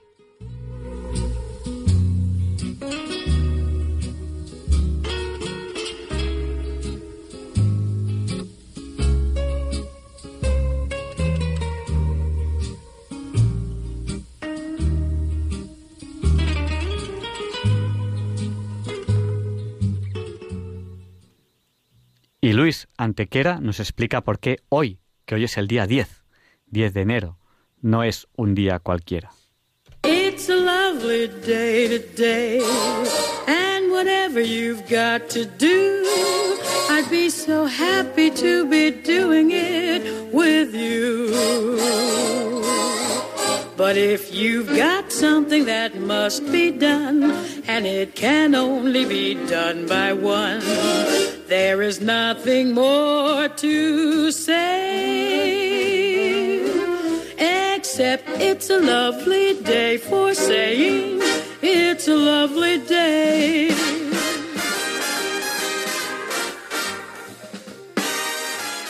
No, Javier Ángel, no directos compañeros de diálogos con la ciencia, no, queridísimos oyentes de Radio María. Claro que no es un día cualquiera, ningún día es un día cualquiera y este 10 de enero que nos disponemos a comenzar hoy tampoco, porque en fecha tal, pero del año 49 a.C., Julio César cruza el río Rubicón, iniciando así la Segunda Guerra Civil de la República Romana, que le enfrenta a Marco Pompeyo y dando lugar a la célebre frase cruzar el Rubicón, cuando se da el paso que ya no tiene marcha atrás.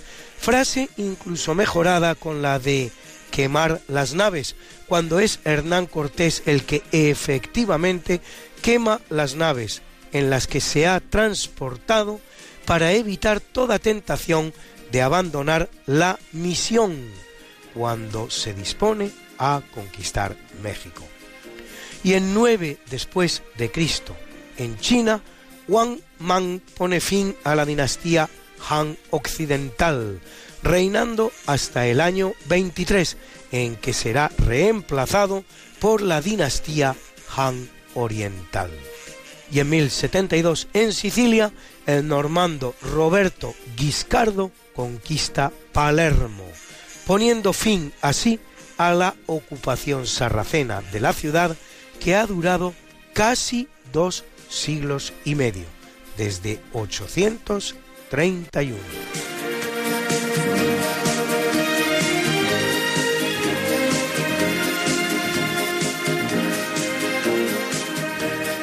En 1356 Carlos IV promulga la bula de oro, que regulará en adelante la elección del emperador del Sacro Imperio Romano Germánico, fijando siete príncipes electores, a saber, el rey de Bohemia, el duque del Palatinado, el margrave de Brandeburgo, el conde de Sajonia y los obispos de Maguncia, Treveris y Colonia.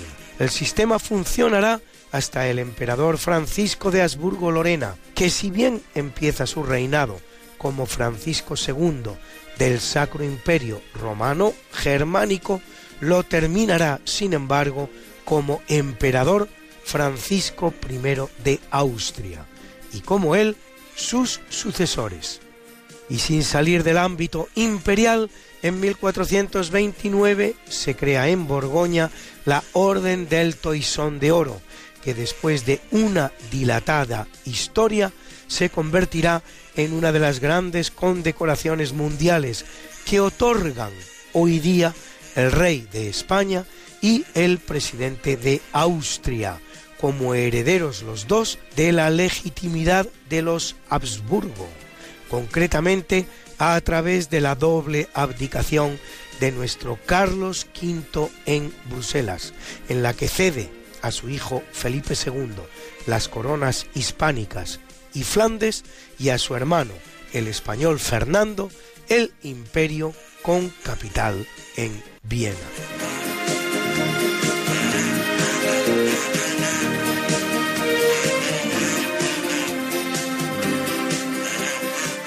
En 1503 se crea en Sevilla la Casa de Contratación de Indias para la gestión y depósito de las mercancías americanas ya importadas, ya exportadas.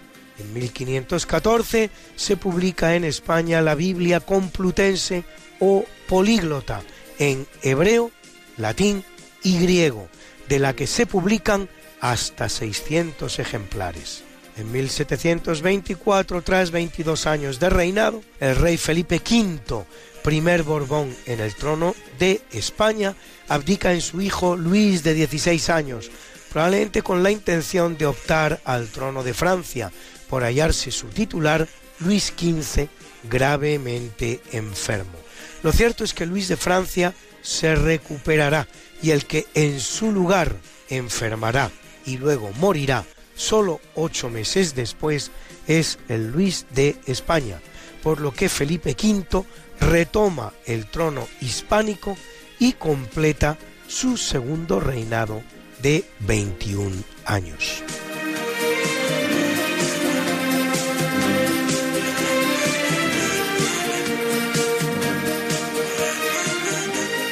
Y en 1810 es anulado en Francia el matrimonio entre Napoleón y Josefina de Beauharnais, y aquel casa con María Luisa de Habsburgo, Lorena, que dará al emperador su único hijo legítimo, Napoleón II.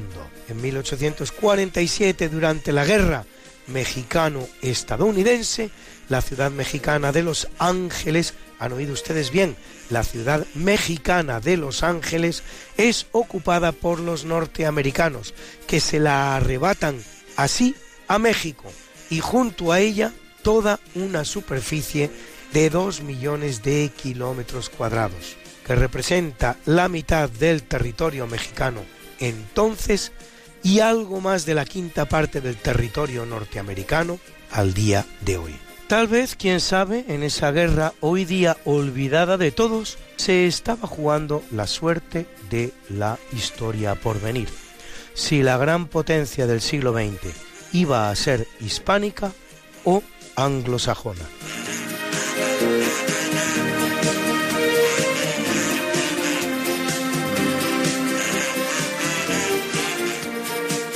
Y ahora dos grandes obras de la ingeniería humana que han servido para que el planeta sea mejor, un amejoramiento por el ser humano que tantos cuestionan hoy día porque en 1863, con una ruta de unos 7 kilómetros, se inaugura el Metro de Londres, primer ferrocarril urbano subterráneo para transporte de viajeros. Hoy el metro londinense recorre 408 kilómetros, que lo convierten en el cuarto más largo del mundo, solo después del de Seúl, con 940, el de Shanghái, con 468 y el de Pekín con 456.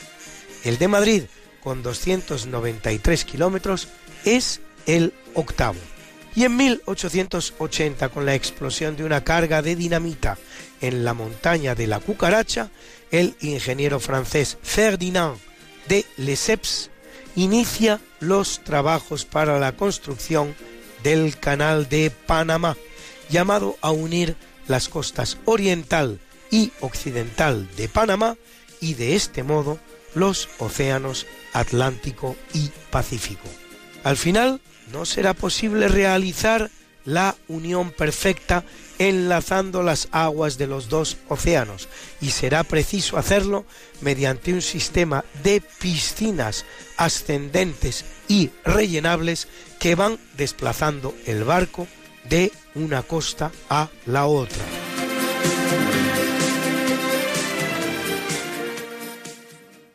Bruna, Bruna, nació María y está en la cuna, nació de día, tendrá fortuna, bordará la madre su vestido largo y entrará a la fiesta con un traje blanco.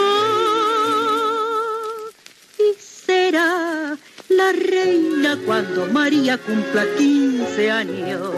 Te llamaremos Negra María, Negra María que abriste los ojos en carnaval. En el capítulo del natalicio nace en 1209 Monke Khan, nieto de Genghis Khan y cuarto gran Khan del imperio mongol, hermano a su vez de Kublai Khan el cual conquistará la China y se erigirá en el primer emperador chino de la dinastía Yuan, que es al que se refiere Marco Polo en su libro de los millones.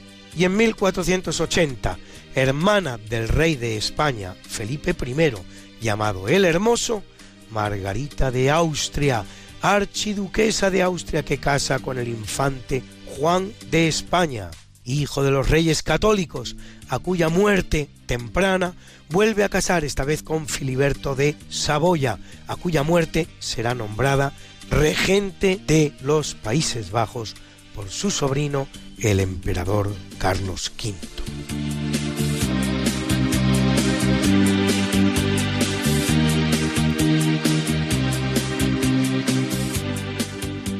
En 1869 el que nace es Grigori Rasputin, monje ruso con poderes taumatúrgicos y gran predicamento sobre el zar Nicolás II y su esposa Alejandra Fyodorovna Romanova, nacida Alix de Hesse-Darmstadt y según algunos uno de los grandes responsables del descrédito de la familia imperial rusa que conducirá a la Revolución Comunista de 1917.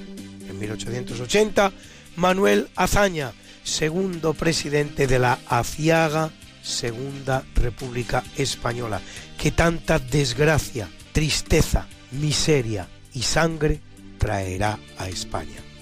Y en 1898, Catherine Blodgett, física y química estadounidense, primera mujer doctor en física por la Universidad de Cambridge, que registra varias patentes, entre otras la del cristal no reflectante.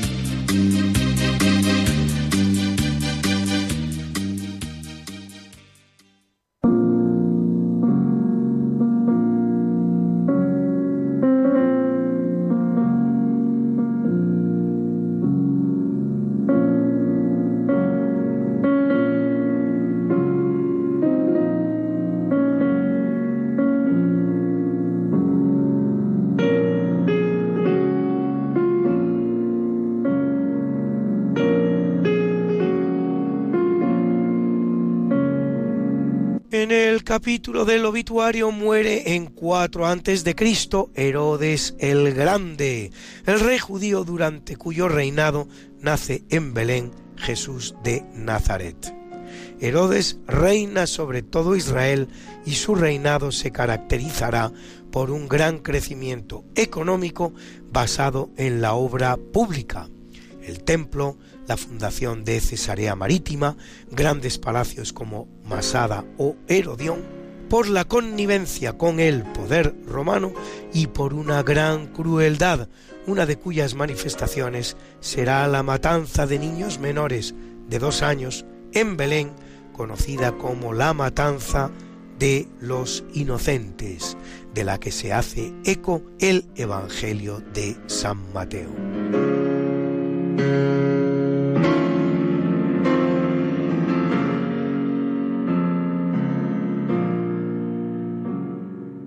Y es un día nefasto para el papado, ya lo van a ver ustedes, pues en 314 muere Melquíades, trigésimo segundo papa de la Iglesia Católica, que lo es tres años, al que algunos atribuyen cuna madrileña y al que toca vivir la despenalización del cristianismo que va a traer consigo el Edicto de Milán de 313, emitido por Constantino el Grande, el cual regala además a la Iglesia el terreno de Letrán, en el que hoy se levanta la gran catedral romana, San Juan de Letrán.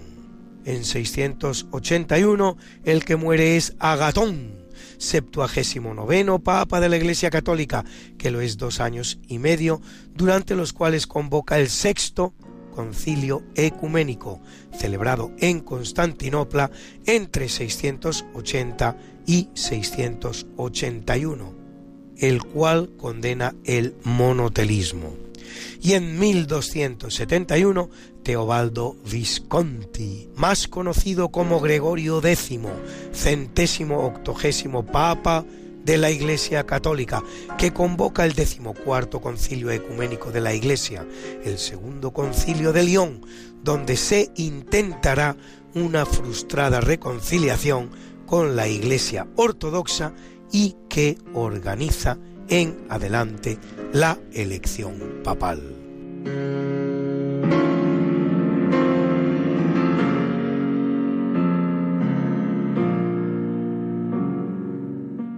Y en 1706 muere Luisa Roldán, más conocida como la Roldana, hija del escultor Pedro Roldán, autora de maravillosas obras de imaginaría religiosa en madera y en terracota.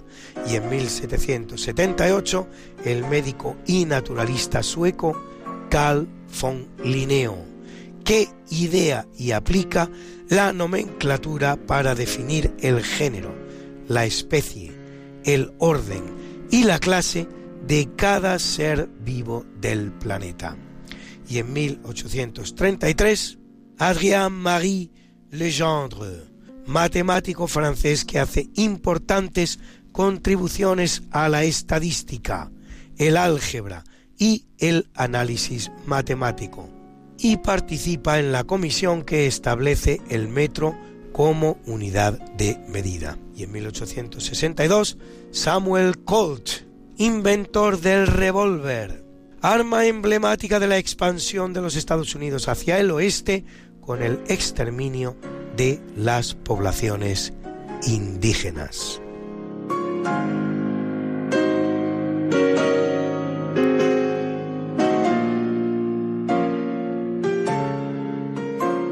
En 1957 muere la chilena Gabriela Mistral, Nobel de Literatura 1945, autora de obras como Los Sonetos de la Muerte o Desolación. Y en 1904, Jean-Léon Gérôme, pintor y escultor francés, autor de algunos de los más bellos desnudos femeninos de la pintura, como hace en Mercado de Esclavos o Friné ante el Areópago. En 2008, el neozelandés Edmund Hillary, primer hombre junto con el Sherpa nepalí Tenzing Norgay, que lo había intentado en hasta seis ocasiones, en coronar la cima más alta de la Tierra, el Everest de 8.848 metros, cosa que hacen el 29 de mayo de 1953 y en 1986 el checoslovaco Jaroslav Seifert, Nobel de Literatura 1984, autor de obras como Cantos sobre Praga.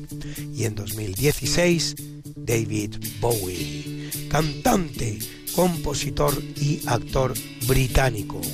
Under Pressure, David Bowie.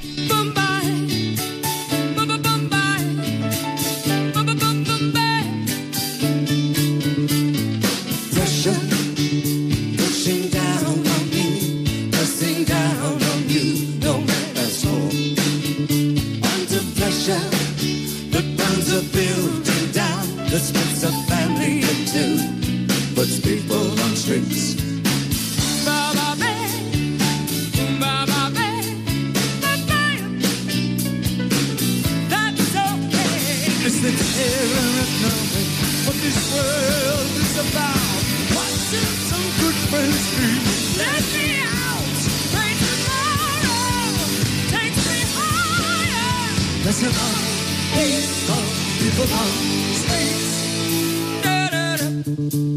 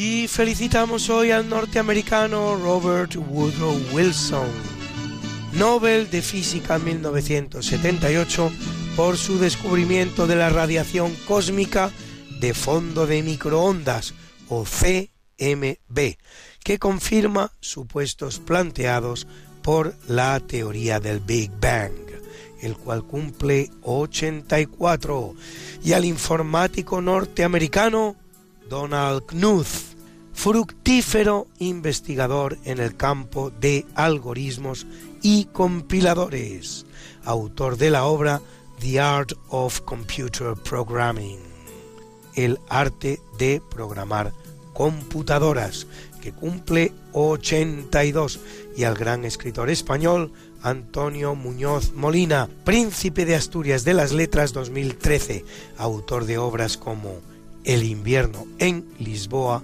o Beltenebros, que cumple 64, y a muchos buenos cantantes, así el escocés Rod Stewart, a quienes algunos de ustedes recordarán por su exitoso I Think I'm Sexy, que cumple ya 75 algo menos sexy, y a la estadounidense Patricia Mai Andrzejewski, más conocida como Pat Benatar, que cumple 67 y nos dedica este maravilloso We Belong.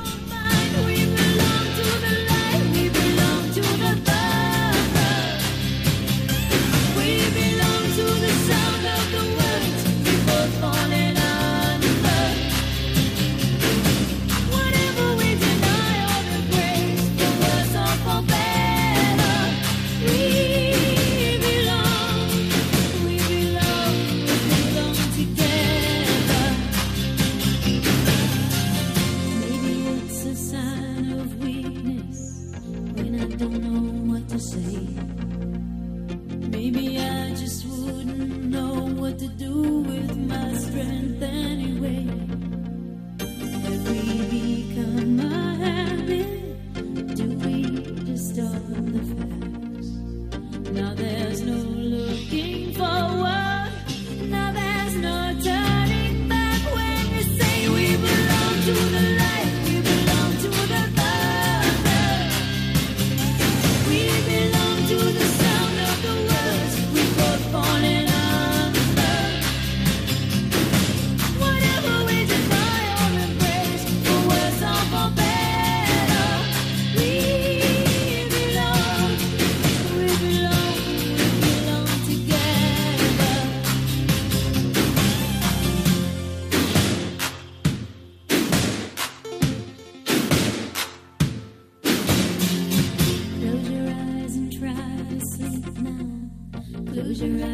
try to dream.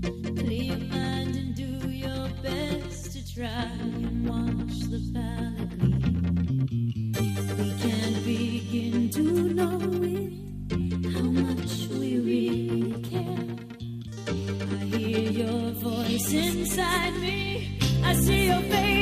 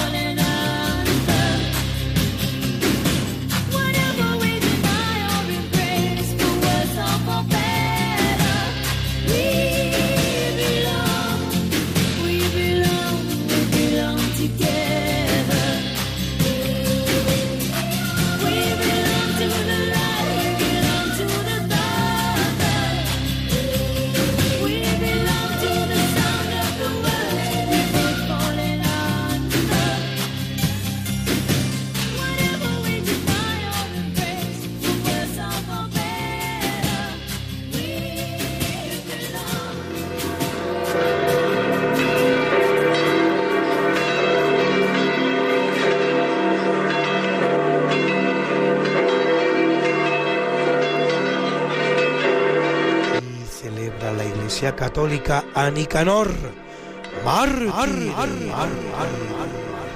a Guillermo Juan el Bueno, patrocinio, y Domiciano, obispo, a Agatón y Marciano, presbítero, a Pedro Urseolo, monje, y a Aldo y Gonzalo, confesores.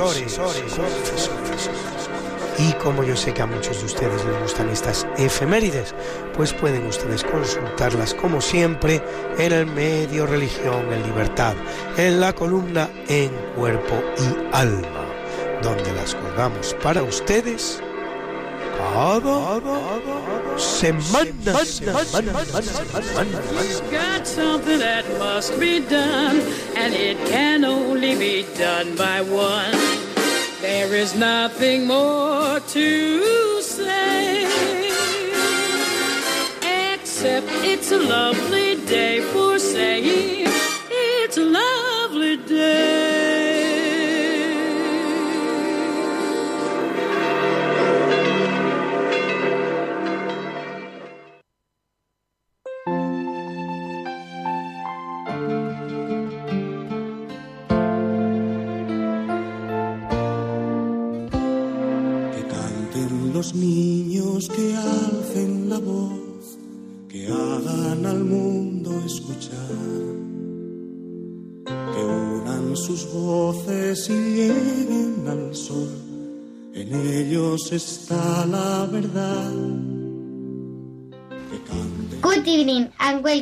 Session.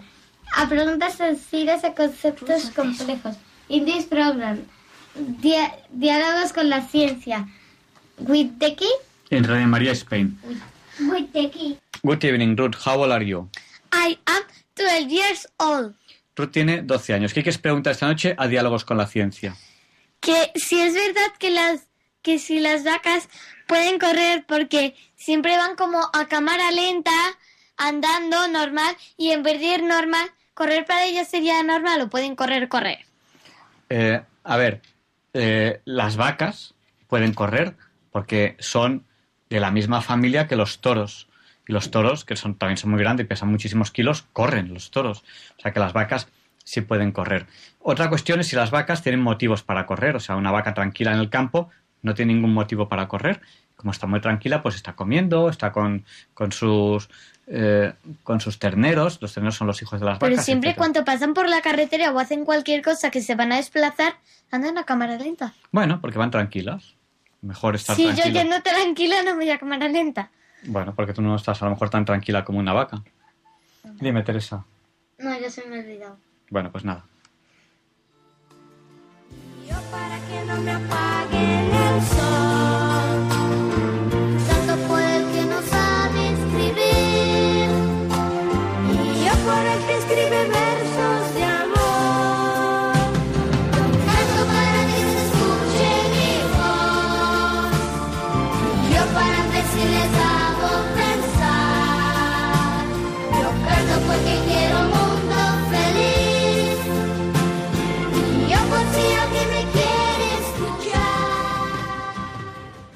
Good evening, Teresa. How old are you? I am 10 years old.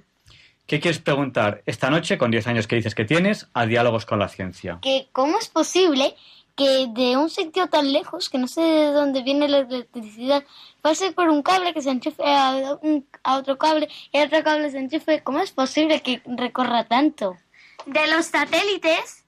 No, no va, no va por los satélites la electricidad. ¿Dónde se genera la electricidad? No sé. Se genera en centrales eléctricas. Hay centrales de, varios tipos. Por ejemplo, en la montaña, eh, esos molinos tan grandes que hay, eh, así como con un palito delgadito, esos son generadores de electricidad. O algunos campos que de vez en cuando hay unos paneles solares, eso también son generadores de electricidad. O eh, centrales, por ejemplo, en las, en las presas que contienen agua, pues algunas de ellas tienen generadores de electricidad, tienen centrales eléctricas. O de quemar algún combustible. Todo eso son centrales eléctricas. Ahí se genera la electricidad. ¿Vale, Teresa? Ya, pero ¿cómo es posible que llegue a tan lejos? ¿Cómo llega hasta, hasta el enchufe de casa? Bueno, pues a través de conductores. ¿Cuáles son los conductores? Pues algunos compuestos son conductores. La mayoría de metales son buenos conductores. Un conductor suficientemente económico para hacer una red eléctrica completa en un país es el cobre. Aunque barato, barato no es, pero es de los más baratos que son buenos conductores que conocemos. Porque, por ejemplo, el aluminio, que es mejor conductor, es más caro. O el oro, que es mejor conductor, es más caro. ¿Vale? Entonces el cobre es un buen conductor y, eh, y, y es suficientemente barato como para hacer cables. Y a través de los cables viene. ¿Qué ocurre? Que nosotros manejamos corriente eléctrica a 220 voltios. ¿Por qué 220? Dime, ¿qué me vas a preguntar? Pero, a ver, entonces tú coges oro, lo, da- lo, lo pones hacia arriba y viene la electricidad o cómo se No, es conductor de la electricidad. La electricidad pasa fácil a través, a través del oro. Ah, entonces pones un cable cerca del oro y pasa. Eh, si tú con un cable haces un contacto con oro, el contacto es muy bueno. Oh. Vale. Bueno, pues entonces, habíamos dicho que desde la central eléctrica hasta el enchufe tiene que haber un cable eléctrico, pero en los enchufes hay 220 voltios. ¿Por qué no hay más? Porque cuanto más voltaje hay, más probabilidad hay de que haya heridos o muertos en caso de electrocución. Por eso la, corriente no es muy alta. En España había 220. ¿Qué ocurre? Que la potencia eléctrica es el voltaje multiplicado por la intensidad. Y la intensidad sería como el chorro de electrones. Un chorro de electrones muy grande necesita un cable eléctrico muy, eh, de mucho grosor. Y los cables eléctricos, el cobre es caro. Además, si de mucho grosor, pesa mucho. Entonces, la electricidad se transporta a las distancias largas eh, con muy alto voltaje y baja intensidad. Porque como la potencia es voltaje por intensidad, se sube mucho el voltaje y, se va, y entonces baja la intensidad, que es el chorro de electrones. Y entonces necesitan cables no tan gordos como lo que necesitarían. Y por eso los cables de alta tensión pueden alimentar a lo mejor un pueblo o una parte de una ciudad, ¿vale? Eh, sin tener una- una- un grosor excesivamente grande, porque van a alta tensión. Alta tensión son del orden de unos 30.000 voltios, en vez de 220 que tenemos en casa. Dime, Teresa. Tenía otra pregunta. Bueno, pues espera, que- espera que tenemos que acabar esto. Vale. Entonces, hay una red de alta tensión que transporta desde las centrales hasta los lugares de distribución Luego hay redes de media tensión, que incluso puede ser dentro de la ciudad, hay redes de media tensión. Y luego hay redes de baja tensión. Vale, de baja tensión son las, las de casa. En, casa, en España, hasta hace poco teníamos 220 voltios. Pero ahora hay 230. ¿Y dice, por qué? ¿Por qué hay 230 ahora? Porque en un momento dado se vio que eh, la potencia había aumentado y había que recablear, había que aumentar el grosor de todos los cables de España o, o hacer nuevas redes. Y no había dinero para ello. Entonces, como hemos dicho que la potencia es el voltaje por la intensidad, lo que se hizo fue en toda la red eléctrica española aumentar el voltaje y así no es necesario aumentar la intensidad y no es necesario eh, poner tantos cables, que en, en principio no teníamos dinero, España no tenía dinero para, para ello. Entonces, ahora en los enchufes hay 230 voltios, pero claro, al haber más voltios es un poquito más peligroso que 220, puede haber más accidentes graves. ¿Vale, Teresa? Vale. ¿Querías preguntar algo más? Eh, sí, pero ¿por qué? mm, por, porque hay un cable, hay cables finitos en casa, ¿no? Finitos y otros que son Claro, gordos. cuanta más potencia lleven, cuanta más intensidad necesiten, más, de más grosor tiene que ser el cable. El grosor es gordo. Sí, por ejemplo, para una cocina que consume bastante o una calefacción eléctrica que consume mucho, pues los cables tienen que tener una sección importante, Y tienen que tener en grosor casa importante. hay una tele gigante que tiene un Sí, pero la- las televisiones en general no consumen mucho. Es electrónica, la electrónica en principio no va con tensiones muy altas. Yo canto para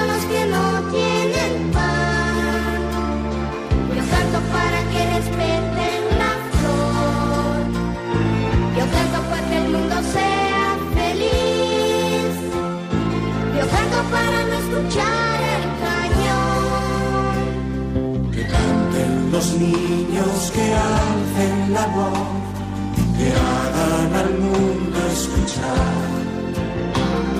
Que unan sus voces y lleguen al sol. En ellos está la verdad.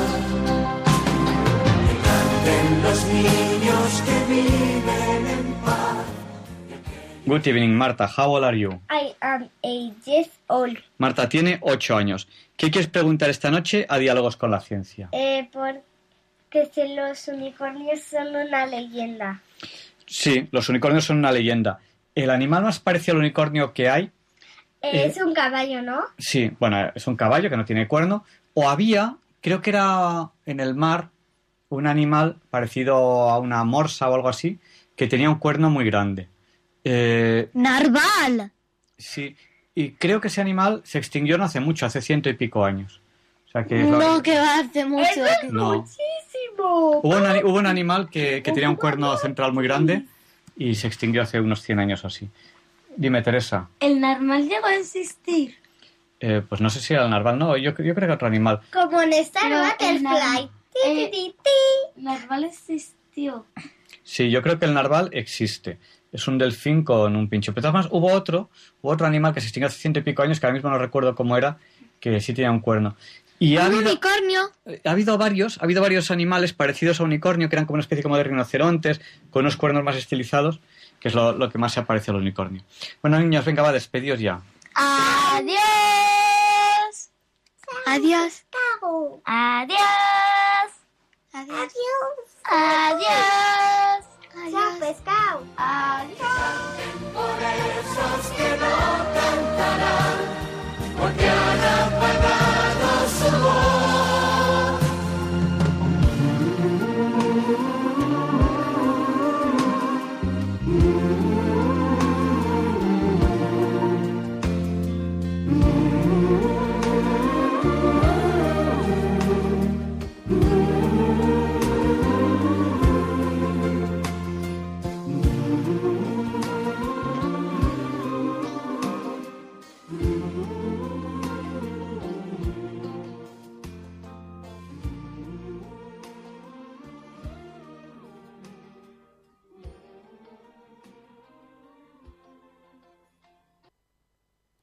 Ha llegado ese momento en el que, terminando ya el programa, les abrimos el micrófono a ustedes, a nuestros oyentes, para que nos comenten lo que consideren oportuno. Les recuerdo nuestro número de teléfono, que es el 91 005 94 19. Se lo repito, por si no tenían a mano papel o bolígrafo, 91 005 94 19. Y mientras recibimos las primeras llamadas, les mm, dejamos con esta canción que espero que les guste.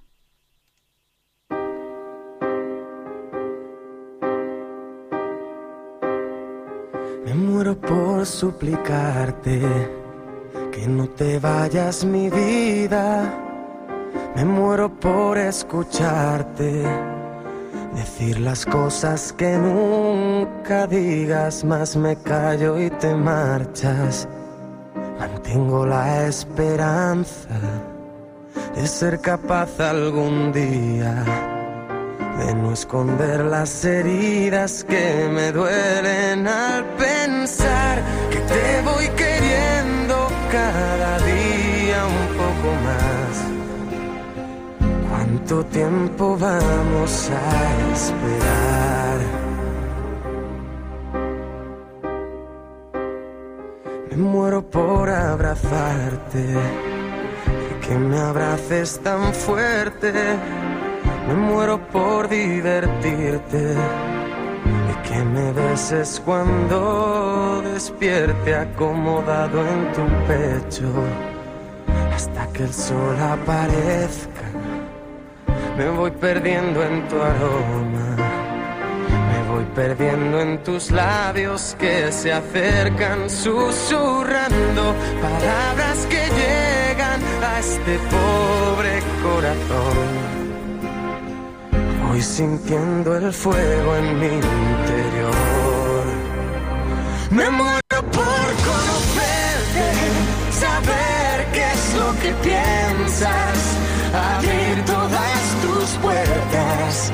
y vencer esas tormentas que nos quieran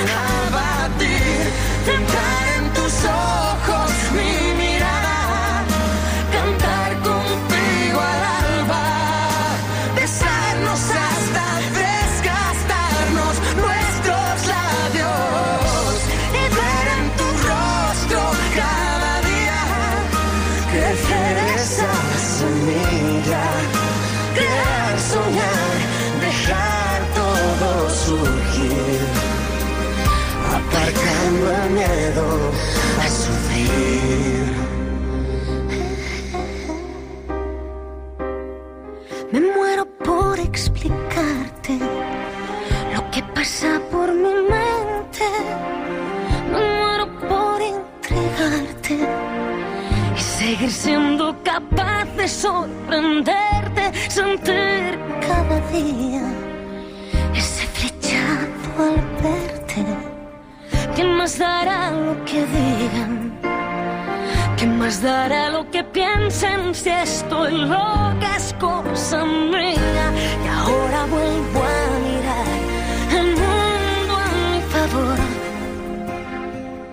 Vuelvo a ver brillar la luz del sol. Me muero por conocerte, saber qué es lo que piensas, abrir todas tus puertas y vencer esas tormentas que nos quieran abatir. Entrar en tus ojos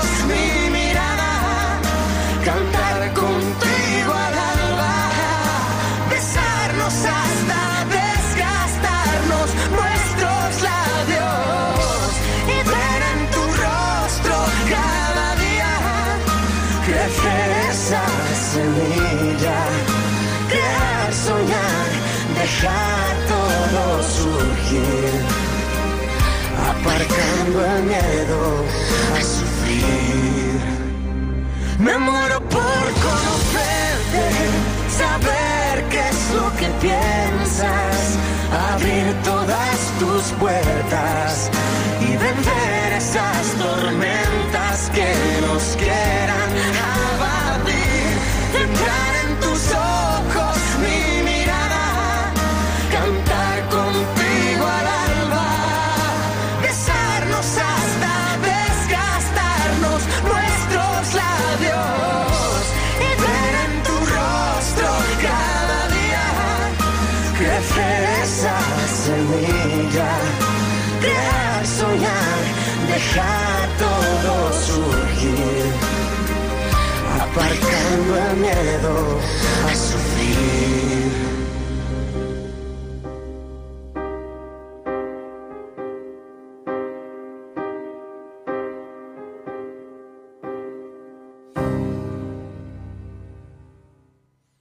Estamos en Diálogos con la Ciencia, en Radio María, estamos ya terminando el programa de hoy.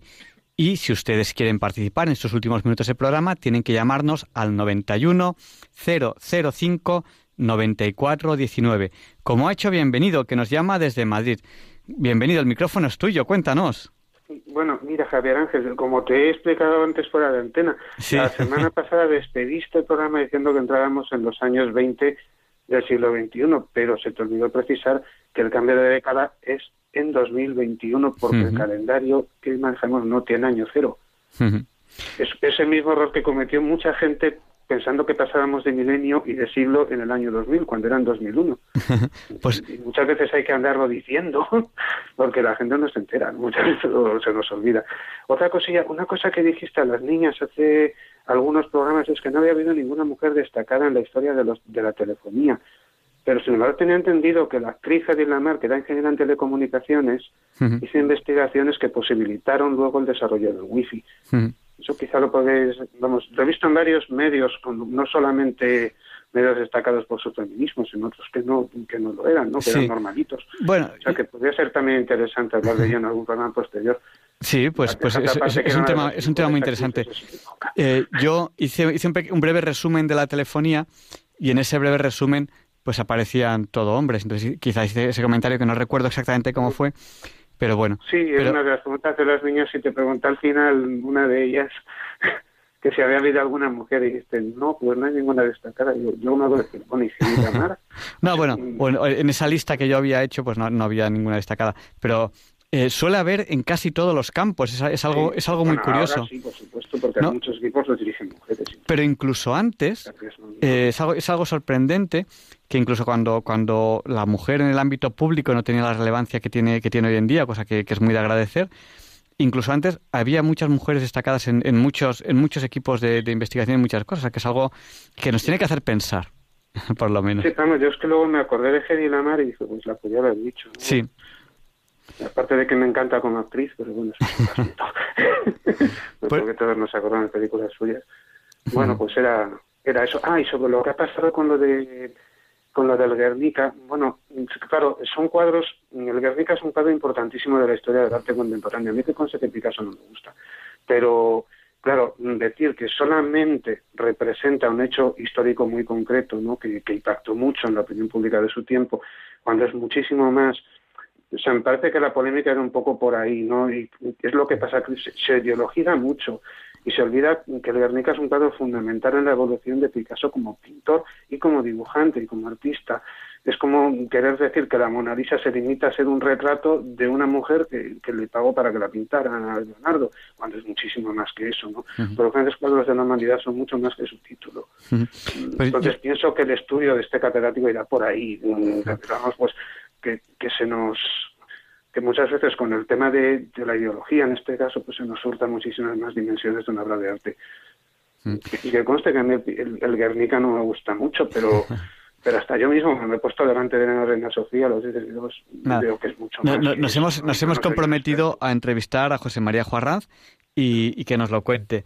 Yo creo que el Guernica, eh, no he leído el libro, del, eh, pero sí, sí sé, eh, sí sé de, de qué va y cuenta muchísimas cosas. Y hasta yo cualquiera nos damos cuenta de que es mucho más que eso claro, O sea, todos esos elementos, y a mí no es un cuadro que me guste, son dos que es más un cuadro dibujado que pintado. Eh, No están dispuestos ahí porque sí.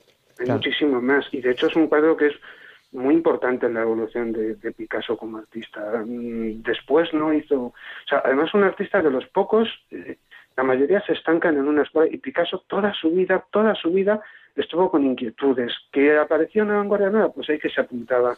Fue un hombre que se estuvo reinventando constantemente y eso no es ni siquiera los grandes artistas corrientes en la historia del arte. O sea, no es lo más habitual. Normalmente llegan a un estilo y se quedan.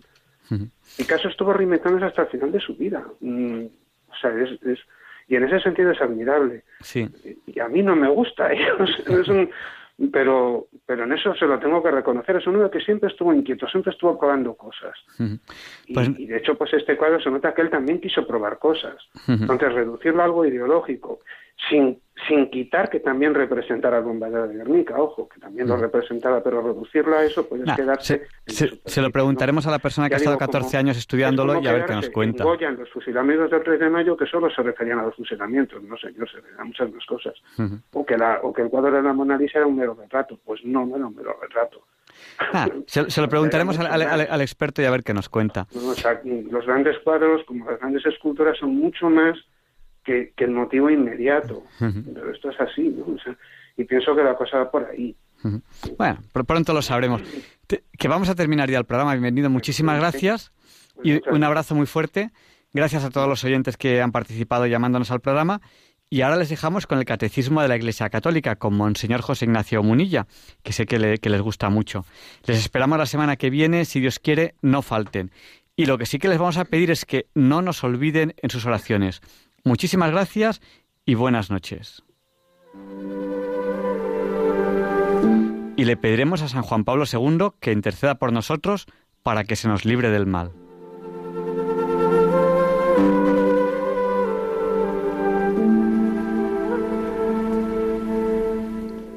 Y así concluye en Radio María el programa Diálogos con la Ciencia. Dirigido por Javier Ángel Ramírez.